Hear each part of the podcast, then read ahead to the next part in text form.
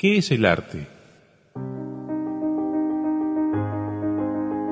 ¿Qué sabemos acerca del arte? ¿Qué es arte? En el sentido etimológico de la palabra arte, el significado es poner cada cosa en su lugar apropiado. Poner cada cosa en su lugar apropiado. ¿Cuál crees que es el arte más grande? ¿Cuál crees que es el arte supremo? ¿Es el arte de escuchar? ¿Es el arte de ver? ¿De observar? ¿De percibir? ¿Es el arte de aprender?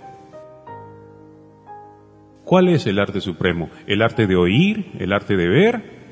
¿El arte de aprender? ¿Cuál es? ¿Y qué es lo que entendemos por ver, por observar, por percibir? Algo que hacemos todos los días, a cada momento. Ver, observar, percibir. Quizá mientras estás escuchando percibes algún ruido que te hace perder la atención por algún momento. Vamos a conversar algo sobre el arte de oír. No solamente oímos con los oídos, las palabras que vibran y se transmiten al cerebro.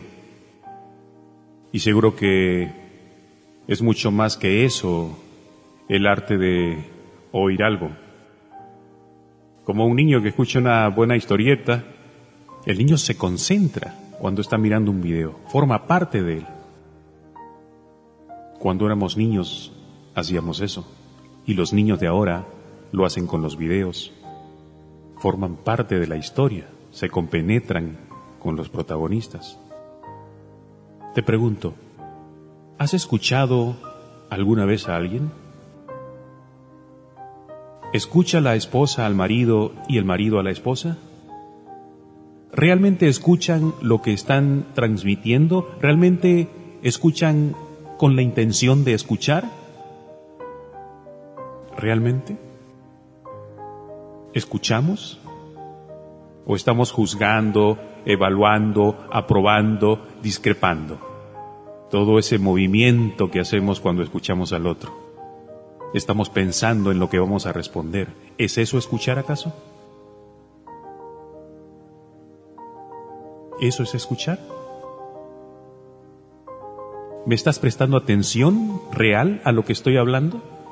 ¿Estás realmente prestando atención a lo que estás escuchando, a las palabras el significado, el contenido de las palabras sin juzgar, sin criticar, sin discrepar, sin consentir o aceptar. ¿Estás escuchando nada más? ¿Lo estás haciendo ahora o estás juzgando? Escuchar. ¿De qué manera escuchas al otro? ¿De qué manera nos escuchamos unos a otros?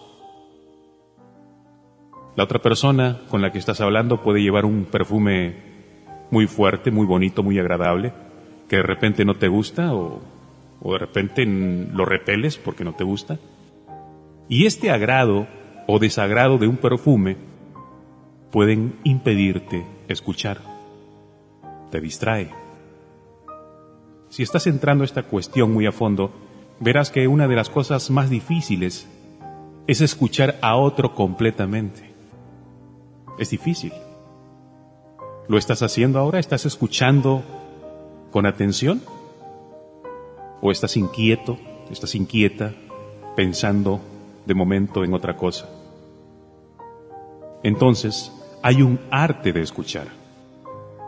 Escuchar es un arte. Y hay un arte de ver. Hay un arte de ver. Hay el arte de oír y hay el arte de ver, de ver las cosas como son.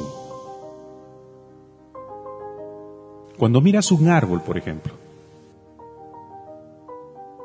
¿lo traduces inmediatamente a palabras y dices árbol? ¿O simplemente lo miras? Cuando miras un árbol, ¿traduces a árbol o lo miras nada más? Lo percibes, ves su forma, ves la belleza de la luz sobre las hojas, ves el movimiento, ves la cualidad del árbol. No lo traduces. Y el árbol no está hecho por la mano del hombre. Simplemente está ahí. Entonces, ¿nos vemos a nosotros mismos como somos? ¿Sin condenar? ¿Sin juzgar? ¿Sin evaluar? Simplemente ver lo que somos, nuestras reacciones y respuestas, nuestros prejuicios, opiniones, simplemente ver lo que somos, solo verlas y no juzgarnos. No hacer nada con ello, sino solo observarnos. Observar a la persona sin juzgar. ¿Puedes hacerlo? Así que hay un arte de ver las cosas como son, sin nombrarlas, sin estar atrapado en la red de las palabras. El arte de ver, sin esa operación de pensar interfiriendo en la percepción. Ese es un gran arte. El arte de ver, el arte de observar. Y también hay un arte de aprender. El arte de oír, el arte de observar y el arte de aprender. ¿Y qué queremos decir por aprender?